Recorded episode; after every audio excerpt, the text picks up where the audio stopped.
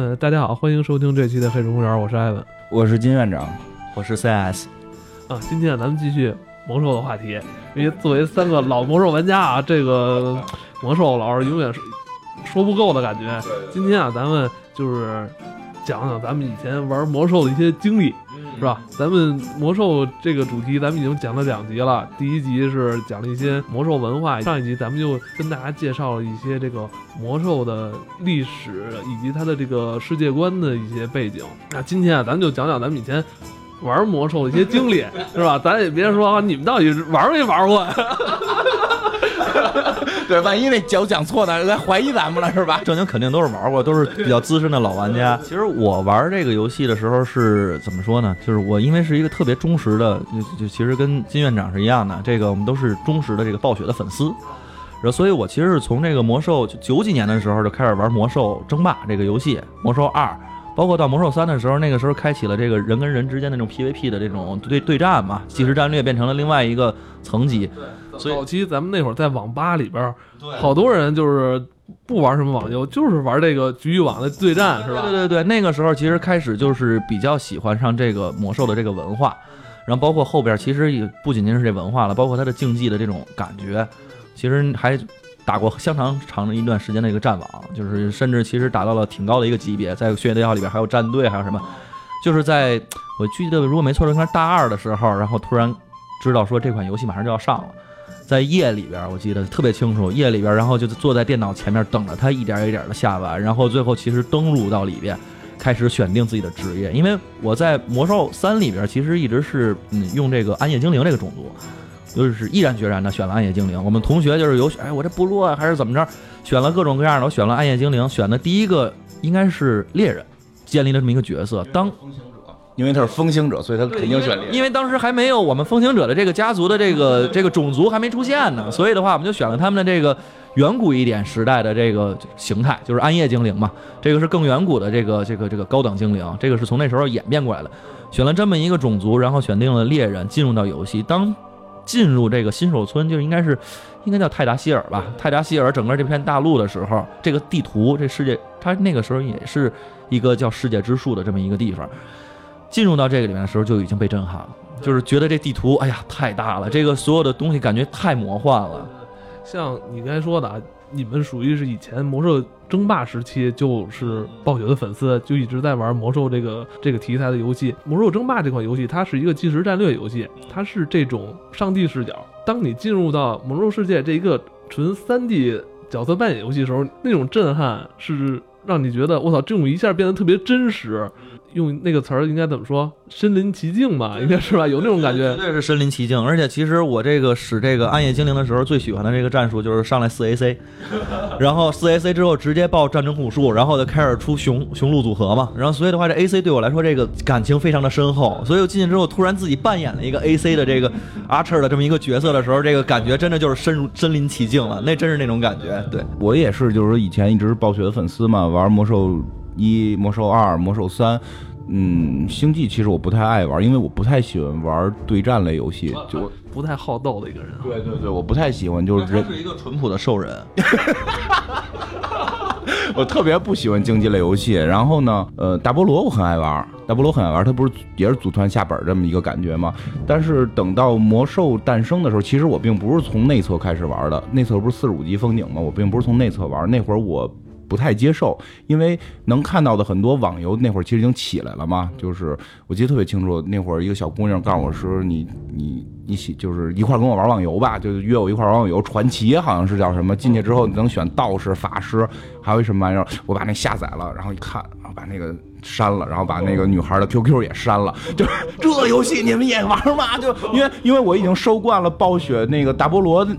二的时候，其实画质已经很不错了，它动效已经很不错了。过了好几年，你让我玩这么一个，我接受不了。所以从那之后，我对网游是抵触的，我就不接触网游，任何网游都没玩过。然后直到有一回，就是 CS 告诉我说的，就是那会儿咱们一都期待的那个魔兽世界的这个网游出现了。我说对于网游不感兴趣，我觉得不会太好玩。然后他给我讲里边什么样，说不没有那么强的对抗性，实际上几个人一块下打副本。我觉得这个东西很新。我说打副本的意思是不是就是跟？那个大菠萝差不多？他说对，就是差不多。说那我还是比较感兴趣的，所以就去。我记得特清楚，我进去之后我就自个儿下嘛，然后下完之后就进去了，然后他给我推荐了一个服务器，我都练到二十多级了。然后我在 QQ 上问他，我说我怎么找不着你啊？他说你选哪服务器？我说我选的什么什么，咱俩不在一服务器。我都傻不了，这还有服务器之分？哪都默认，我不就进去了吗？然后我就从头又练。我练的第一个是术士，其实是跟大菠萝有关系。我大菠萝喜欢什么种族的？就是跟他一块儿，当然是人类的了。那会儿只有人类有术，人类、人类侏儒侏儒、人类跟侏儒，侏儒太矮了，实在接受不了，喜欢个儿高的。然后，对对，然后我在大菠萝的时候玩的是那个亡灵法师，就是那个那个男巫嘛。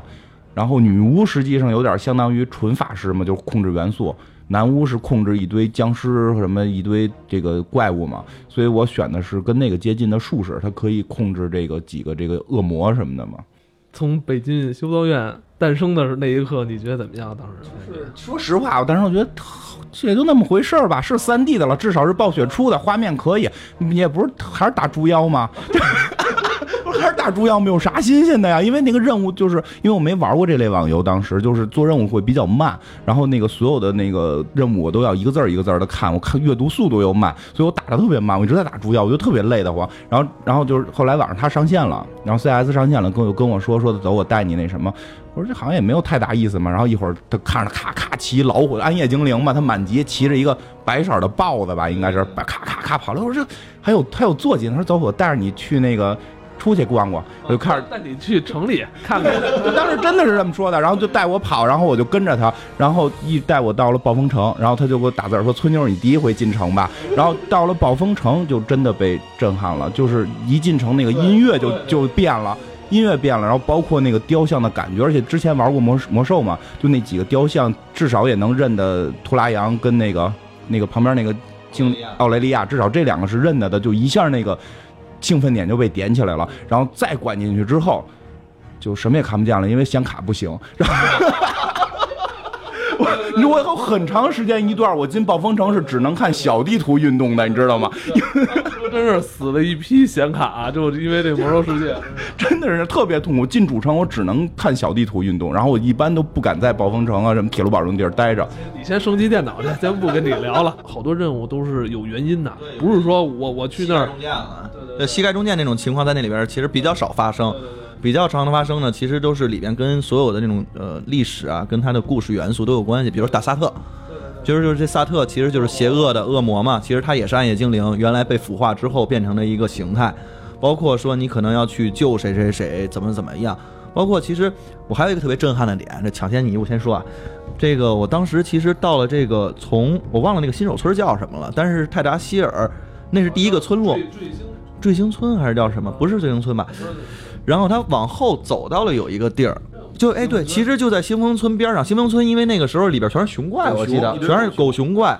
但是它旁边那块有一个村子，我记得那块是有一轮巡逻队的。嗯，那个巡逻队是骑着夜刃豹，非常帅的。我们那个时候还是真正的脚脚男，然后对吧？就是我真正的那个弓箭手的那个形象，在那儿扭的扭的往那儿走。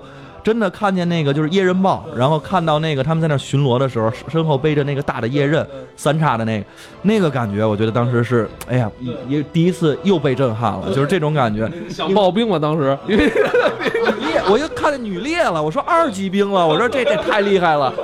然后紧接着，我其实我因为真的玩二眼精灵有一个有很深的这个就是情怀啊，再有的话就是真的是走到这一路，不像他在北京修道院出来之后打猪妖，我这一路其实就是一直能看见到很多跟游戏里边魔兽二里边相关的元素。进到那个他那个主城达纳苏斯的时候，门口是知识古树，对对对，战争古树，对对对，这两个还能走，对对对，我说我操，这太帅了，太帅了。然后走到那上来之后，看德鲁伊。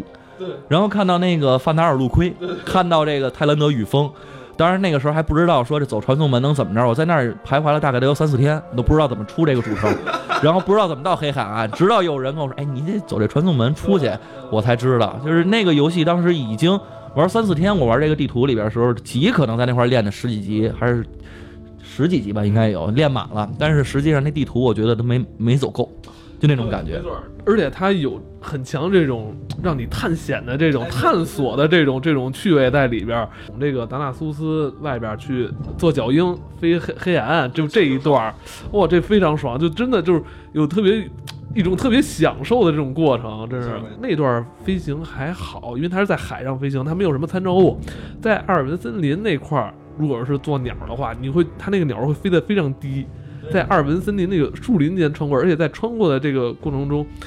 嗯，它那段不是动画，是实时的。你会看到大路上有很多人在这奔，特别笨拙的奔跑，在这做任务。其实你刚才说角鹰兽，我也有一个非常深刻的感受，就是 A C 嘛，在魔兽三里边是能上角鹰的。当时我就一直想说，这个是不是能做夜刃豹？这个之后能做角鹰啊？这个当时咱们那个版本应该是四十五封顶，对，那个时候还不能。然后包括其实到六十的时候都不行。然后所以的话，当时只能是坐这个，我们叫坐飞机嘛。然后这个就是那那咱们坐那段航线好像是免费的，我记得到黑海，当时就来回坐。后来我认为就一直都是免费的，发现钱一直在减少，因为那时候有一个金币都已经了不得了，对，很贵，这买个包五金。我说这五金是个什么概念？我只有三十银，就是都是这种概念，就是所以它整个的这个无论是刚才咱们讲货币啊，然后整个视角，都我插一句啊。早期那个我印象特别清楚，就是一个金币是卖五块钱，就在刚开服的时候，因为那时候钱大家钱少嘛，但那时候工作室已经进来了，因为因为我看他们在刷刷这些东西嘛，印象特深。黑海岸这张地图的气氛做的特别的好。对。它的那种有点阴郁的那种，对对对，但但你又觉得很深沉、很古老，还有很多这种精灵古迹。对它其实整个这片大陆的话，应该是在就是旁边应该是海山嘛，其实也是一个非常原始的这个卡利姆诺大陆，就是暗夜精灵的发源地。这是后期就是在这个爆炸整个艾泽拉斯爆炸之后，然后就是变成了一个主要的根据地。其实黑海那张地图，我记得我不知道你还记不记得有一个地儿特别逗，叫主宰之剑。对，那块有一个特别大的一只手，然后拿着一个剑，那个其实是我第一次，我那个时候还不知道什么是上古神，就是因为之前的游戏里边没有描述过这个角色，但是突然看见了有，我说怎么这么大一支剑？这是个雕塑还是怎么样？后来慢慢知道，那好像是真的一个跟上古就是目光神教有关系的那么一个组织，然后他那个剑也是有来历的。所有的东西，它其实都给你一种感觉，是说这东西是可追溯的。这就是为什么它这个游戏啊，它的铺垫，它从十几级的地图上就把这个东西给铺垫在这儿了。等你玩到满级的时候。在接触到那些上古神的那些历史背景的时候，你才哦，原来这个东西在我以前很很小的时候就有有过这个擦身而过的这种这种经历。对黑海往下走，跟那个灰谷中间交界那块儿，不是黑暗深渊的那副本吗？对对对，那块儿的就外它外边那个那个海滩是佐拉姆海岸。为什么我对这个地儿印象印象那么清楚？因为那个地儿是曾经我在一个论坛上也是看到其他玩家，就是他说魔兽世界里边就是早期一个特别看风景特别漂亮的地儿，就是那个佐拉姆海岸部落在那儿有一飞行点，后来才有的一个飞行点出来的那块儿。黑海岸早期有一个任务特别变态的，就是跑来跑去的。不是，是那个任务叫我现在还记得叫深不可测的海洋，但是后来很多人都叫它深不可测的死亡。他就要在那个。地图的这个位置去下潜，在一个沉船里边，沉船里边要打什么？打鱼人！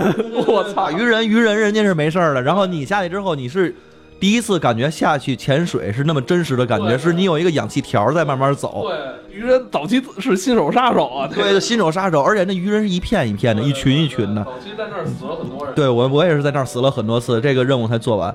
其实你刚才讲往下走到灰谷那块儿，我觉得那个。灰谷好像已经是争夺中的领土了吧？对，没错。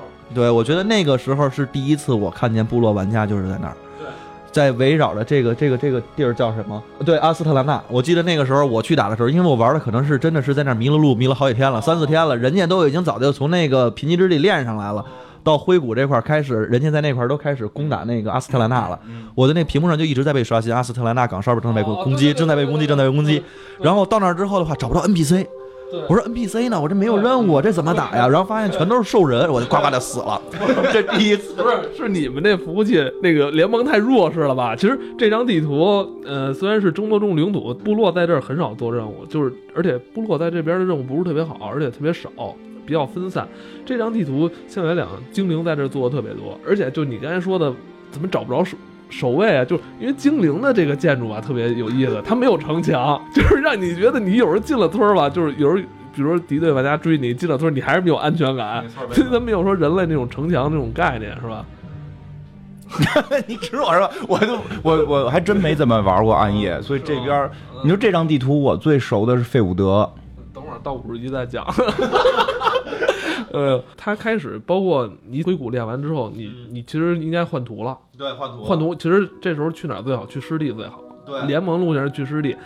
这时候你会发现，你每经过一张地图，在这地图就是探索完之后，也做了任务，等级提升了，你去下一张地图，地区的环境啊，包括音乐音效，就全都不一样，而且让你觉得你要去一个新的大陆去探险，这种感觉特别特别有意思。我觉得这个你刚才其实说到了一个我挺想说的，就是整个魔兽世界它在这个音乐的使用上面，我们其实魔兽世界出了好多这个音乐的原声，应该是可以讲每一张地图都有一个独特的音乐，有一个独特的这种环境，基本上是没有重复的。就是包括其实刚才我们讲那前几章，再往下其实讲，我当时还有一个特别被震撼到的，其实并不是到塔纳利斯这张图，也还是到那个塔纳利斯旁边，我记得有一张图叫盆地吧，叫什么来着？安哥拉呃安哥洛安环形山，对，就这块儿。到这块儿的时候，我记得整个那个音乐给你一下感觉就是热带森林，对一下就感觉是热带森林。然后进去之后的话，还有一个感觉，你看见大恐龙了，对，那个又是我玩到这个应该是四五十级了吧五十，五十多级了多。级了。这个好像已经过了那个封测的内测的那个呃不是公测的那阶段了。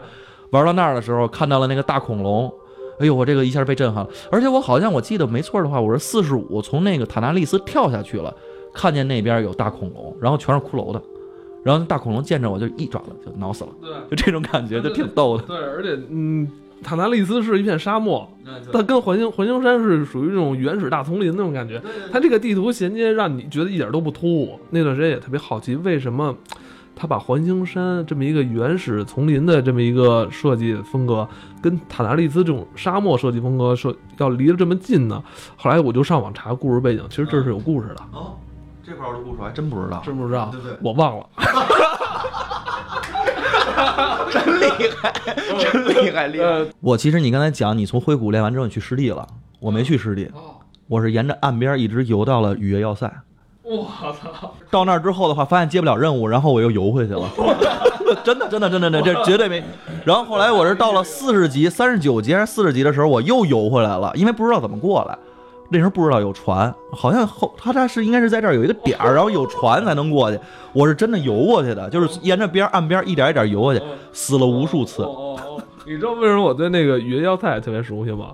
早期这块钓那个叫什么石林鳗，嗯，叫那特别值钱的鳗鱼，就一组十二斤对对对对对，啊。做什么鱼油的？对，做鱼油啊，做合剂也需要这个东西。完了，早期那是一个发财的地儿。对，是一发财地儿，那儿的钓几率特别高，钓三竿能出一个那种。基本还是逛厄运之锤，我术士嘛，就是单刷，单刷屠龙，差不多吧，差不多。说实话，那会儿单刷就那会儿我跟我媳妇儿其实一块儿玩，我们俩一块儿俩人就能把这副本打，因为我使术士能控制恶魔，其实在里边很好玩就是你能控制恶魔之后，你能看到他身上的那个魔法是什么，你可以去操纵它，其实特别有意思。对对对。这个好像就是除了术士，别人是干不了这件事儿的。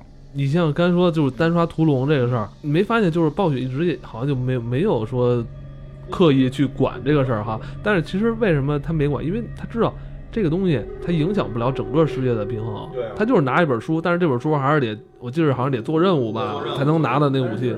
反正那个你单刷也挺难的，不是说很轻易就能那什么。啊，这个我当时猎人我是还没拿那个，你不是那天讲那个没拿史诗弓呢？我拿的是呃，就是那个古弓，上古古弓，拿的那个。我在这块儿其实就是从六十级开始，就是还没打打 MC 了，已经开始，我就开始在这儿长期的刷。然后刷出，我应该是刷出两本屠龙转光药，一个是那个扭，一个是扭木掉的，然后还有一个是那个就是另外的那个那个是馆长吧，好像是叫，反正是这两个人都掉过，然后当时就在那儿长期的刷，就是出来刷，出来进去，出来进去，出来进去，一直在这儿也是一直刷。包括他这个地图设计啊，我就是咱们这个卡林古多，咱们干脆再再多说几个。艾萨拉这片地图你们很少去吧？我记得应该是也是四十多级的地图吧？不是吗？五十多，五十多，里边有龙，对，里边我当时是我知道那个地图的时候是知道那块有一只蓝龙，对我就看到我们那个同学的那个，他他是部落，然后他在那边，然后去他们那工会组织打蓝龙，我知道有这么个东西。早期是有这个野外 BOSS 蓝龙的，但这张地图你没发现吗？做了可以说面积不小，但这张图在六十级以后大副本一开之后，没有什么人去去打野外 BOSS。这张地图你会发现没什么用啊。它没有什么实际用途，但它依然做的特别用心。还有就是它这个艾萨拉地图的，应该是左上方这边有一个亚考兰神殿，你几乎看不到什么玩家，就有一些人在那刷恶魔布。可能这张地图没有什么什么实际意义，但是它为了它这个故事背景，因为艾萨拉是以前是上等，应该也是上等精灵的，应该算主城的那么一个。他们真的是这样，就是把这些地图做的这么细的唯一原因，就是要把这个故事讲清楚。因为你看，我们之前做那么多期，其实任何一个点，你感觉往下聊，就是能延展出无数无数的话可以说，一个人可以延展出很多故事，每个故事延展出很多人，就全都联系在一起，全是靠这种这么细致的地图，或者这么细致的这种任务，这么细致的这种副本的设计去做出来的。对，包括他那个艾萨拉这张地图上有好多任务，还特别不好做，我真做过，因为为什么那那会儿我们服那个。我是联盟部落特别强势，我就是你听我说，五十五级以后去什么西瘟疫你没法待，就你做不了任务，完全做不了，我只能保艾萨拉。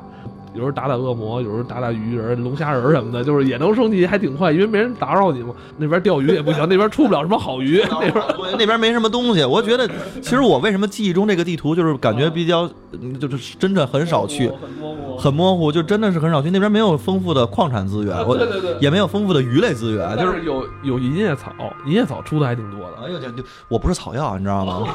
我是作为一个猎人，我练的是剥皮和这个制皮，所以的话那边就很少。去，但是我忘了，好像是有个什么任务，我记得是必须得去那边，好像跟那个是元素制皮还是什么，有一个大师在那块儿，我记得是还是龙龙族的那个制皮，因为当时皮匠师不是分为好几类嘛，对对对，好像有一个是在那边，但是我有点记不太清了，就是具体是哪一类在那边。然后包括还有一类人也会去那边，他是刷那个就是那个熊熊的那声望声望，叫什么熊来？那个叫木猴。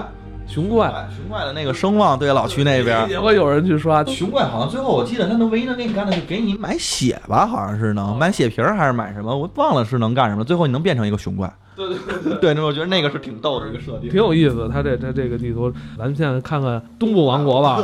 如果说东部王国让我找一张一片地区是最具代表性的啊，就是这个，咱就从底下往上聊，往上聊，就是荆棘谷。荆棘谷可以说是。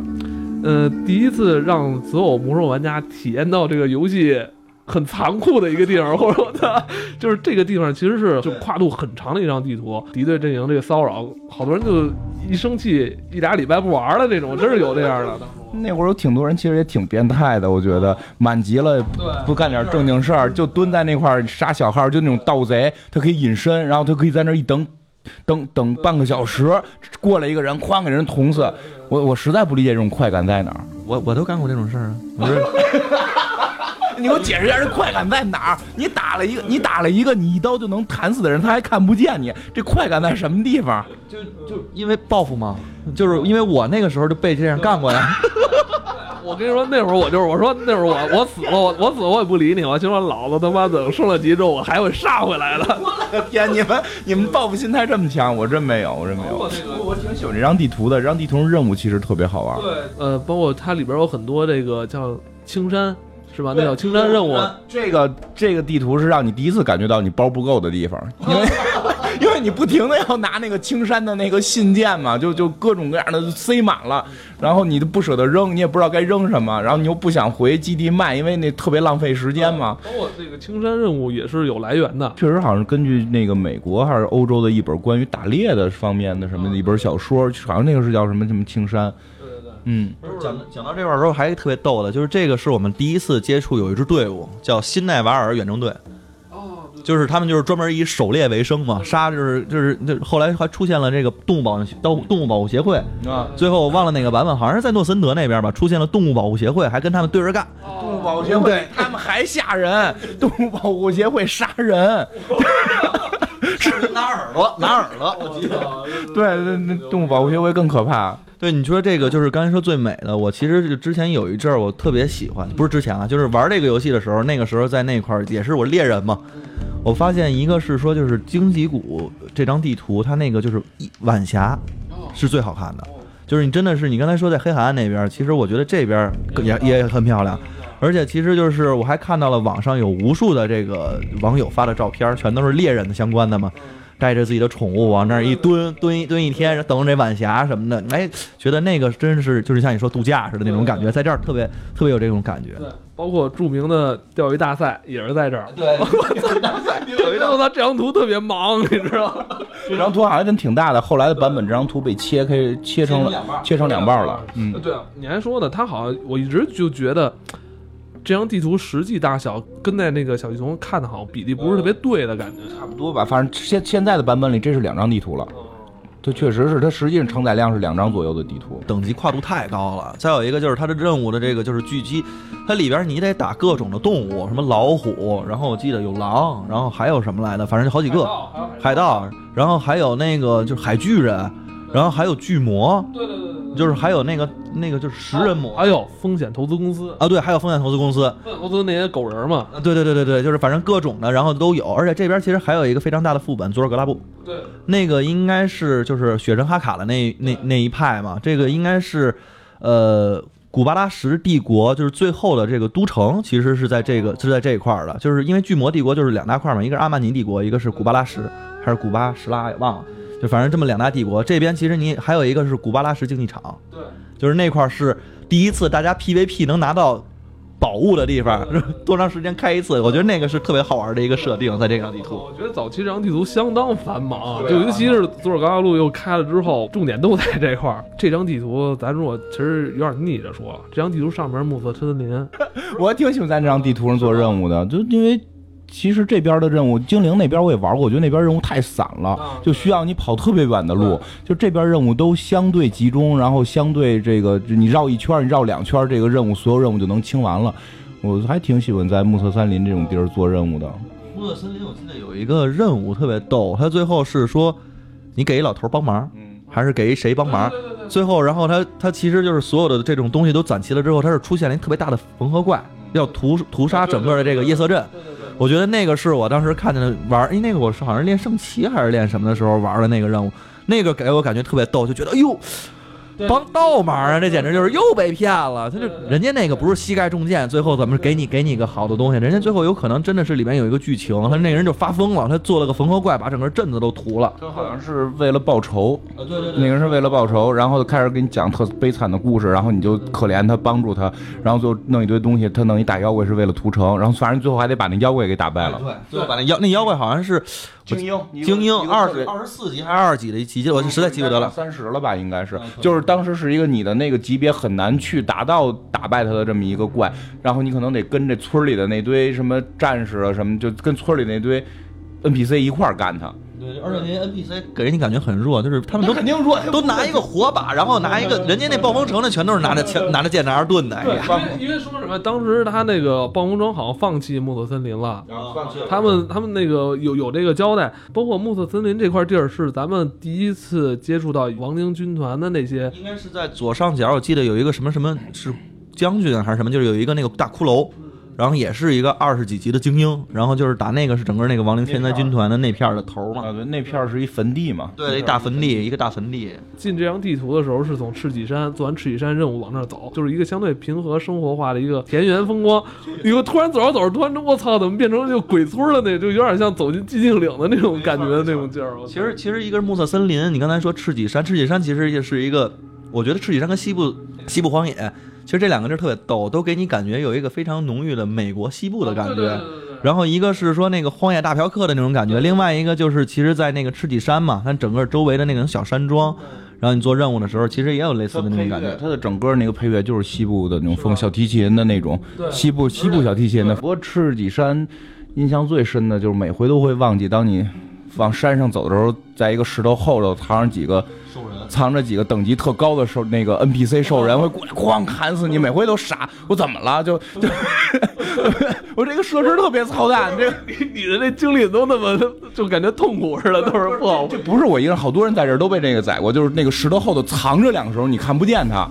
对对对对。然后你从那一路过，他会从后头出来打你。就是木的森林上边不就是艾尔文森林吗？我那会儿我老是走在边儿，我就是看着艾尔文森林，我说我操。瘟疫千万不要到你们那边，就就他忧心忡忡的，你知道吗太？有太有代入感了，真的就是你会发现这两张地图就是那衔接的地方，我老爱研究，我老爱看着那边，我瘟疫千万不要到到那边的代入感特别强。对对对，然后。对，我觉得那个的确是，就是中间有条河嘛，然后你跨过来，这边就是艾尔文森林，跨过来那边就是莫特森林，然后大蜘蛛、大怪物，那边还都是小猪小狗呢。河边上早期玩猎人都知道是捉那个叫什么来着？那个有一只狼，那只狼我忘了叫什么，但那只狼是早期其实算一 bug。速度快的那只狼，不是，你说那是断崖，你那只狼是怎么着带暗影攻击？但是后来那只狼被砍了，一下就没有那属性了。但是好多执着猎人就还是慕名而来逮一下。然后刚才还讲那个赤脊山，我记得赤脊山跟阿尔文森林应该都有这个任务，就是公主嗯，对，其实有有一只，就都有那个任务，特逗其。实阿尔文森林，呃，就是其实赤脊山那个公主会比较印象深刻，那是第一次接受到了魔兽的审美。就魔兽里边的所有公主都特别难看，就当对吧？他说你要去解决个公主的问题，你都会觉得可能是美女，到那看是只猪精猪妖，就 那真的是个猪妖，而且等级很高的一只猪妖，就是而且整个魔兽里边所有的公主都特难看。咱们打那个马拉顿公主，对，那奥尼克西亚公主，我操！我到现在都没有，都不敢仔都我都不知道自己看马拉顿公主到底长什么样？是马拉顿公主是吧？哎，我记得还有那个哈霍兰也是公主吧？就是那哦哈个霍兰是只大虫子嘛？对大虫子也是叫哈霍兰公主，好像是。这里边的王子都很帅，所有叫公主的都是丑到没边儿。你也不知道魔兽这个，这很很很刻意弄成这样，其实挺有意思。哎，你你们都没练过那个爱人吗？呃我练过，练过。我练的其实还不是矮人，我练的是侏儒。但是那个是那个地图也挺逗的。早期是应该是矮人的路线是那个科莫罗，完了到洛克莫丹这块儿是吧？这块儿我玩儿还真不多，但是这块儿感觉也不错。它这块儿是雪山的那个风景，对，就是你你其实这块是呃，当时我练的时候就真的有感觉，就是它的那个音乐配的就是那种就是风雪交加的那种感觉。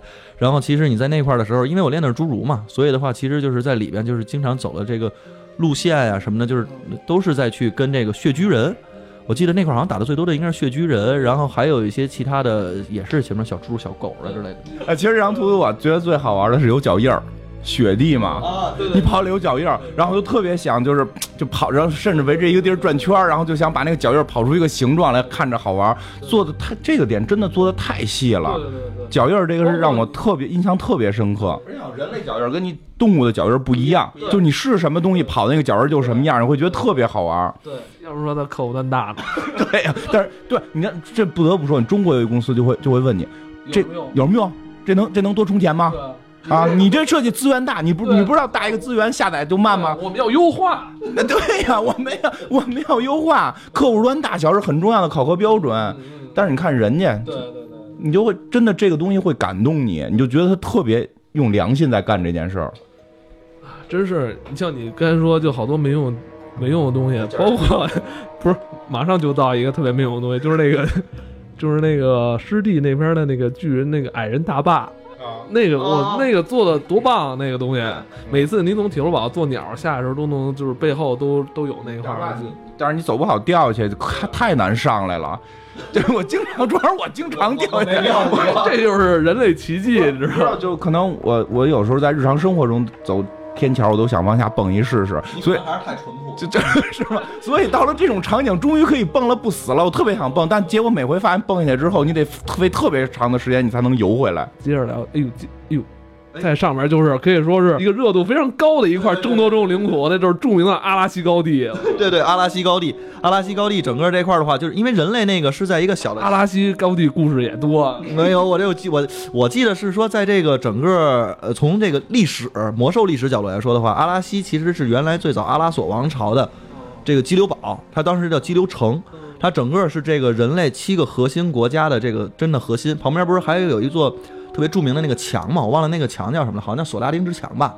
那个整个那边那个墙，那个索拉丁就是当时的那个国王，是人类七个国王的这个领袖，可以说这个七个国呃国家嘛。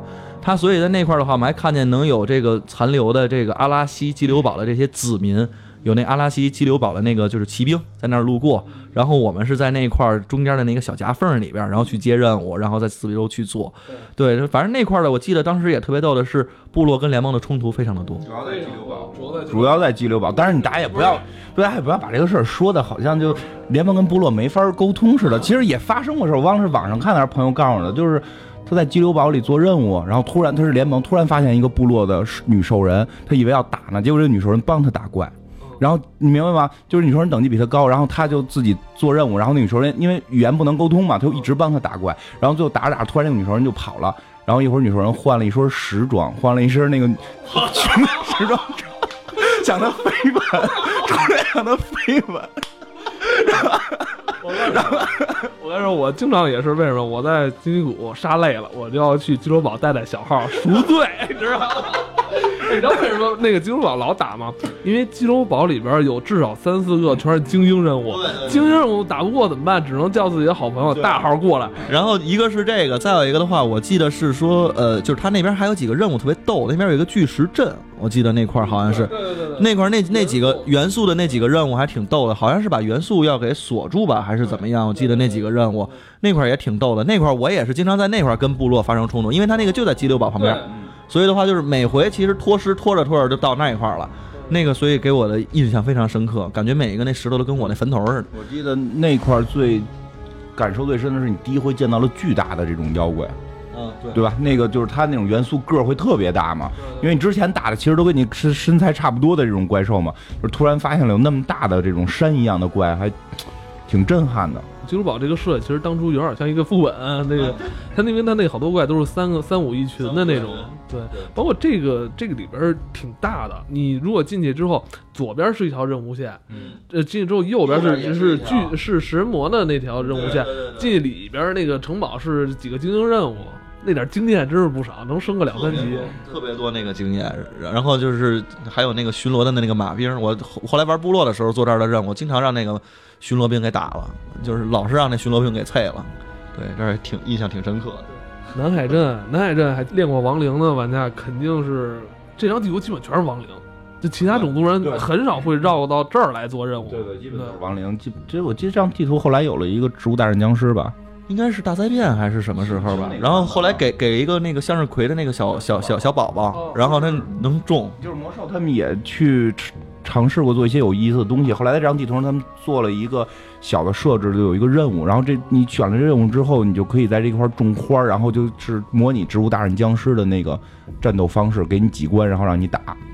你可以回头去试试，挺好玩的。它是里边加的一个小游戏是，吗？现在还有吗？有吧？应该应该现在还有。啊，回头就玩这个。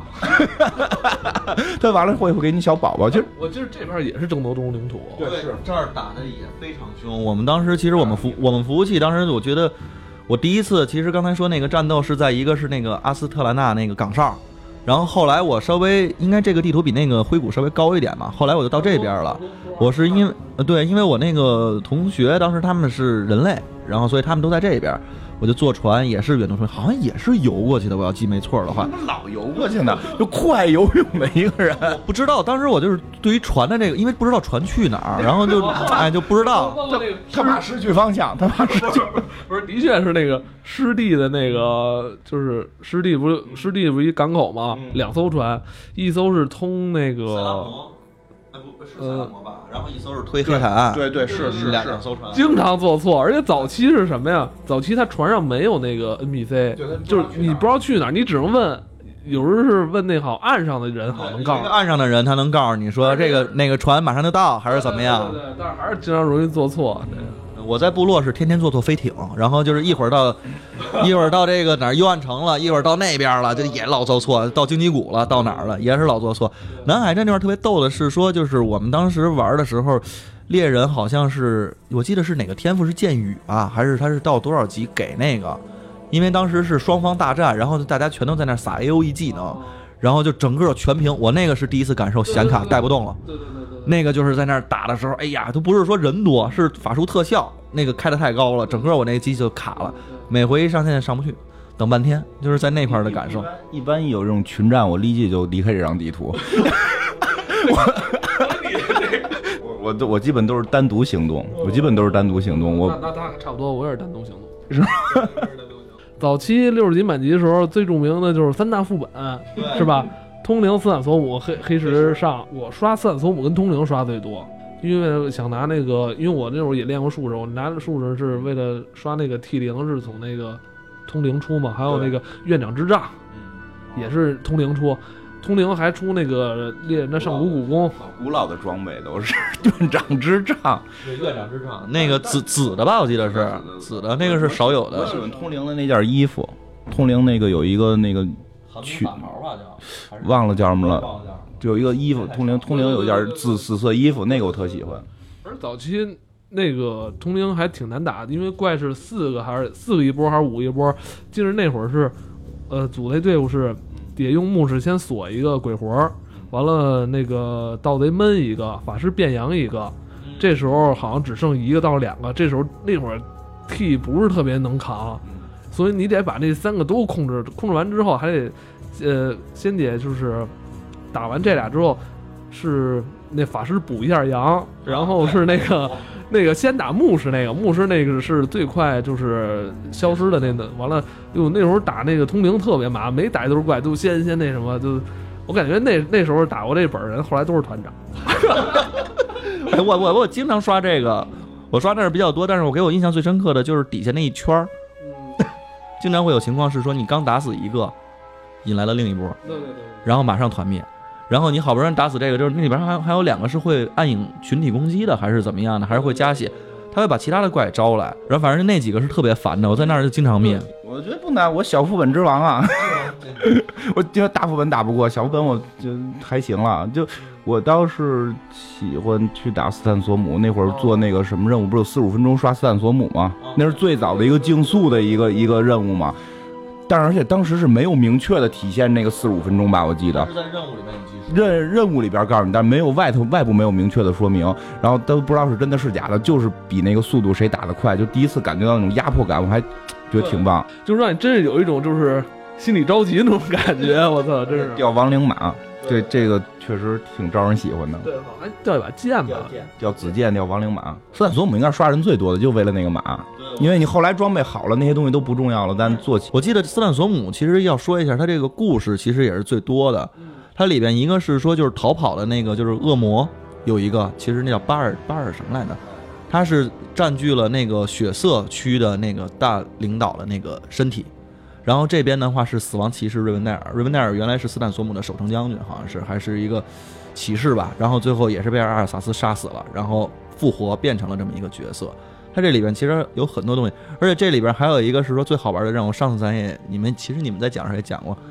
爱与家庭，我记得是这块有一幅画，好像是在这块儿，然后也是在那个血色区讲，所以这个斯坦索姆里面整个一个是副本比较大，再有它故事也非常多，挺好玩的。还有比较有意思的一点就是斯坦索姆进去，你看都是废墟嘛，都是亡灵嘛，什么什么的。当你后来时光之穴的时候，你可以重返那个斯坦索姆，你然后你是那个屠杀者，就为什么后来成这苍了？实际上是你干的，就就，当然不是说不是说是你干的，是你去屠杀的，他因为他被污染了嘛，所以你。就是这两个副本都长得一模一样，一个是还健康的，然后一个是完全被毁灭的。这种对比的这种效果，一其实我觉得这就叫用游戏讲故事。对，这就叫用游戏讲故事，这种感触是最直观的。你完全不用看剧情，你就跟着打，你就打一个光明的，打一个黑暗的，你能感觉出这种对比来。这张地图上有很著名的十字军，是吧？那个应该大将军叫阿比迪斯吧？啊，一个小娘们儿。对对，你你最喜欢对让他说，我都忘了，记小娘。那那可厉害，小娘们儿，小娘们儿特别厉害嘛。就血色，我们还是挺喜欢血色十字军这个这个疯狂组织的，因为他们的领袖确实很漂亮嘛。当时他在诺森德挂了，他在诺森德挂了，最后。最后去诺森德怪，我记得特清楚是那个斯坦，就是开那个纳克萨马斯的时候，实际上是那会儿已经就是冬冬温嘛，就挺振奋人心的。就是原先你去屠，就是你去打的这些血色的这些人，你觉得他们是异教徒，你去跟他们打，等到真的亡灵进进攻来了，然后血色这帮人会站出来站在第一排，然后他们那堆就是 大将军、大主教，你原来都是觉得坏人的那帮，那帮的都是就是铁骨的这种人都出来了，都干干亡灵，然后你。跟着他们一块儿去打，那种感觉的，真的还是那句话，什么叫用游戏讲故事？真的会很能代入感。而且这张地图 在当时盗贼特别爱刷提尔之手，哦，对对对对对，因为那全是人形怪嘛，而且好好刷。而且这里边怪特别密，那个盗贼隐形过去之后，就是单个单挑完干一个之后歇一会儿，完了那么干。这里边一是出钱，那个怪掉钱掉，因为它那里我记得有好多精英怪，而且好多好像是六十二级的还是怎么着，然后掉布。早期早期对掉布是是早期是一个大的一个一个对一个像像硬通货似的，那会儿有布，像就是大家都做包不能挣钱嘛，搓不能挣钱。那会儿就是游戏里边就是说，你怎么着算赚钱？就是你搓布不是有时间吗？就是你搓一个布有多长时间，然后你把布搓完了，在在拍卖行卖是一个价儿，然后原始布是一个价儿，然后你用这个价儿的差，然后算那个时间，你可以算出你如果这一对对对一分钟你干的这件事儿没不到这个价，你就说明你赔了，对吧？这游戏挺有意思，它里边有经济学的概念，它有这对经济学的概念吗。现在还有点卡的网游吗？完美世界，但真是就是早期玩带点卡网游的时候，不想说完全去花钱的那些，可能一些学生玩家偏多吧，他们会会在里边做这种生意，完计算这个。其实最因为它包括跟现金的兑兑换，跟就是人民币的这种兑换，点卡跟人民币一直有一个比值，会会不停变化嘛。其实最有意思就是你说的布的这个问题，它是以搓布这件事儿来衡量，就它里边这个经济学实际上挺有意思，因为你搓对吧？你搓布是有一个固定时间，然后你原始布从拍卖行买了，然后你再卖拍卖行这。就是一个立体的模型嘛，对吧？对呀，这都很厉害嘛。为什么它的经济系统一直不崩坏？咱们很多那个免费网游，它它两种货币嘛，对呀、它用现金货币，它用人民币货币，他们就去设计那个钱，就是有两种钱，一种是我充的，我可以给你，还有一种是我得的这种钱，我不能给你。其实都不只是两种货币，有时候达到三种、四种货币。这个游戏整个给你感觉这个经济学在里边起到了非常至关重要的作用。我有一个朋友，他也是练的那矮人的那个小小猪饭团儿，然后他当时他就是他的那个还没到六十级呢，他千金马的钱都准备好了。哎呦生意，他一直都在做生意，搓布，然后就各种的做的东东西，然后他就是一直在去弄这些东西。然后我呢是当时还是借钱跟人买的马，我记得应该是先是一百斤的那马，我都是跟人借的。后来我是靠在声望，如果你声望够的话是九十斤。啊，哎呦我去！我是后来靠完全去那个，就是也是去东温西温刷那个幼虫酸液，就刷那个东西，那个是特别恶心，那大虫子不掉什么正经东西。什么都害怕。他特别害怕是吗？魔兽后来有好多种玩法，就是我有一个领导，就是他玩游戏就是打副本能睡着了的主。老吴，你不要揭露嘛，他真的是这样。但是老吴现在不听节目吧？听，那有好多小号，有好多小号，他曾经有特别长一段时间不打副本，甚至不出主城，他在里边只玩拍卖行，就是真的。真是老吴，他就倒腾钱，特别有钱。他在那游戏里，就是来回在拍卖行里倒买倒卖。我说你这拿大拿当大富翁玩吗？就，然后建了一堆小号。后来好像据说有一次不小心那个小号被朋友的孩子全给删了，以为是没用的号呢。这个没有计算过一个这个直接的经济损失到底是多少钱？这得玩家就是乐在其中。对，不不是他个案个案特别多这类人，就是咱们常规国内网游全是金币啊，全是全是全是人民币啊，它它不会有这种经济体系，这种流通都都没有，这挺厉害，它就是用人民就是在用金币流通。对只是在用金币在流通，就是但是你就是现在其实慢慢它这个整个游戏其实也有一个通货膨胀的过程，现在其实。整个这个钱有点不太值钱了，它其实在去逐步的回收它整个已经发出去的这个金币，所以这东西就越来越贵。比如说你之前买个千金马，一千金嘛，那时候已经很值钱了。后来会出现了，在这个我记得七十年的七十年七十几的时候出现了那一万八的那个大象，哦，那是七十吧？有更多东西卖给你，有更多东西卖给你。抱歉，不是七十，那好像是八十还是九十的时候出现的，有更多的东西，然后可以卖给你，然后有更多就是特别贵的东西。这以至于后来我上线时间短了之后，我这个钱基本上还是不够花。就是对于这种人来说的话，就是不够，就是要回收影。响就在这儿，因为他会不停的回收这些钱，就通过更好的，但它不会影响平衡，你明白吗？它你能够买到的全是时装啊、坐骑啊，就对啊，对它不影响平衡。记不清那个电影叫什么名了，就是以前看过一个电影介绍，就是讲网游到底应该是什么。就在网络游戏还兴起之前，是一个科幻片儿，就是一些在生活当中过得很平平的人，他们。因为现实生活中你的出身不同，你的身体可能有残疾等等，你无法在现实中得到平衡、平等。对对，特早一一部美国电影，但名字我真记不住了。然后就讲的是一个女孩，她她能够平时过得很平庸，然后她进入游戏之后是游戏里边大姐大，因为她真的就身手很好、胆识过人等等这样。其实。我觉得网游应该是这种东西。我们在现实生活中可能不是很平等，我们至少应该在一个更平等的一个环境里去让我们体会这个快乐。但国内的网游不是，你只要充够了钱，你就是厉害。工作室能做什么？打钱打装备。一个很一个一个有钱的玩家进来，我花钱通过工作室买了最顶级的装备，然后买了所有的好东西，你依然打不过一个手法还不错的装备比你差的人。对吧？那会儿有多少？就有一阵儿是金团泛滥，魔兽最火爆，一全球一千多万人玩的那个年代，就就涌进来嘛，跟着打副本全是挨骂，因为他完全不理解这个游戏里边的这个逻辑，对吧？什么仇恨链呀，然后什么这种仇恨控制啊，然后副本的这种走位啊什么的，一概都没有懂。他只是有一身牛逼装备，他以为这是传奇呢。我拿了已经屠龙了，我就可以咣咣干了，但实际不是，对吧？所以这个游戏即使有工作室，从来没影响过它的平衡。真的，不过而且再说一点，这游戏特别理业界良心的一件事儿是什么呀？因为他现在开了一个色盲模式，这特别厉害。你知道，我我也不知道为什么，我们他妈的周围好几个色盲朋友，我们曾经一块打副本，他真看不见那个那个那个，就是因为后来副本拿了底下是绿光儿。然后那个蓝气什么都都夸夸各种，你得躲嘛，他看不到，他看他视视觉不出来，识别不出来，所以他根本没法往下进行这个游戏。所以后来出了色盲模式，然后有各种色盲，红绿色盲什么什么色盲的模式，你选一种你的那个色盲模式，你在玩这个游戏的时候，你就可以跟正常人一样。嗯，国内好像没见过这类。应该是没有，就是我真的觉得报。如果有的话，这种这种产品是良心的，是吧？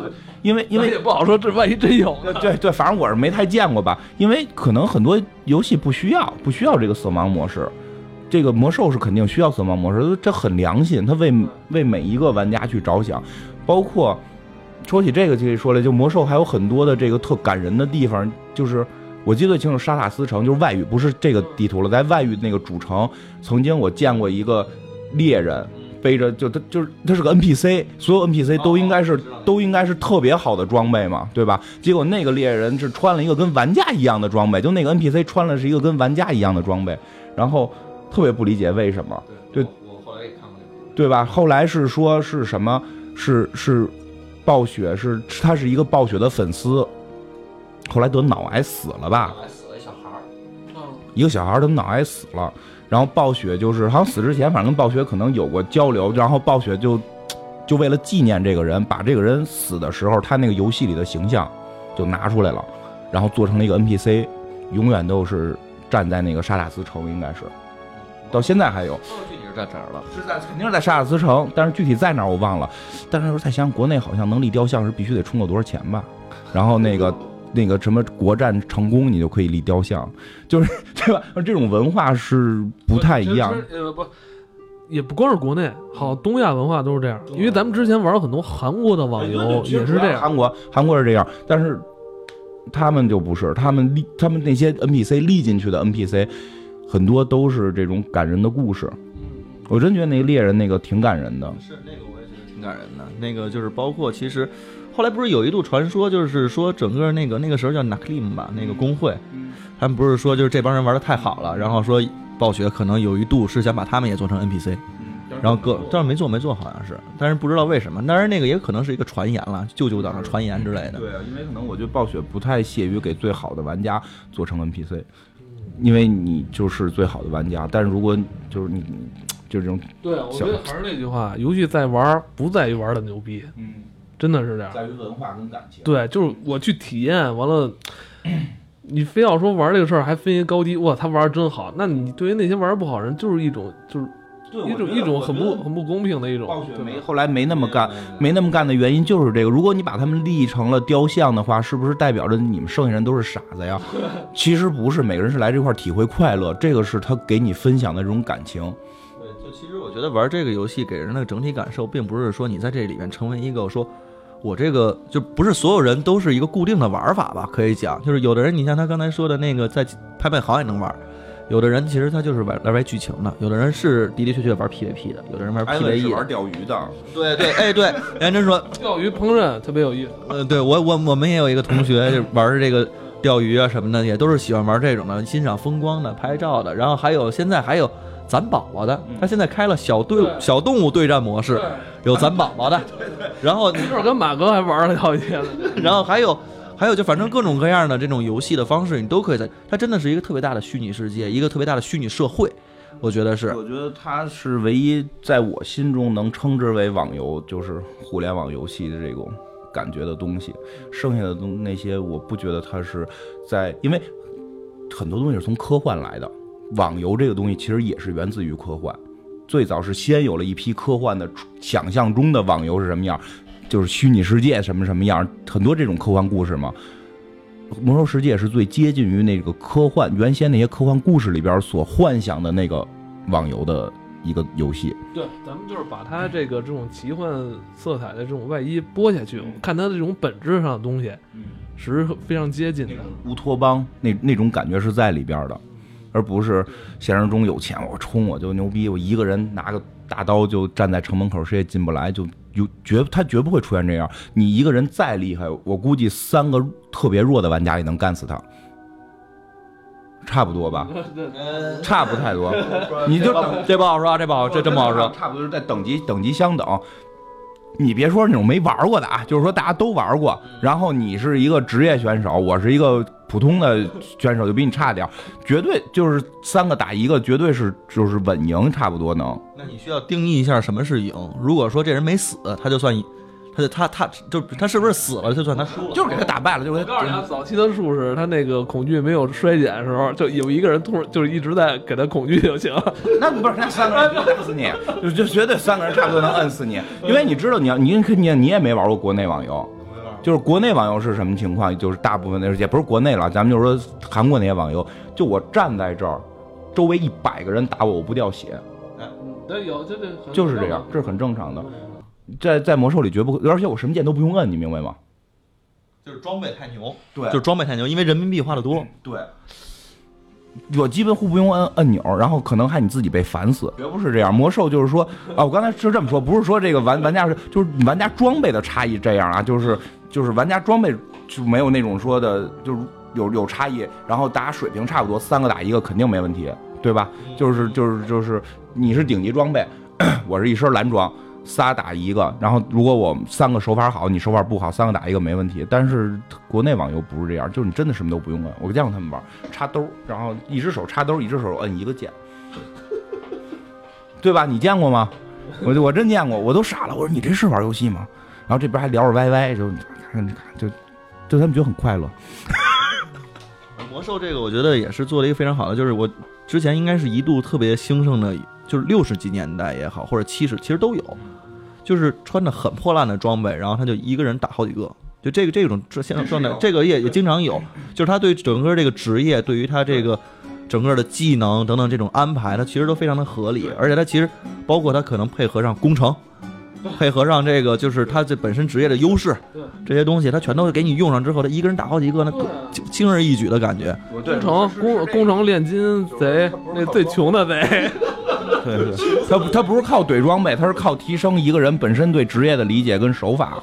哦，那这期时间又差不多了啊！这期我们聊了很多以前玩魔兽世界的经历，真是一把地图打开之后，就联想起了好多的故事。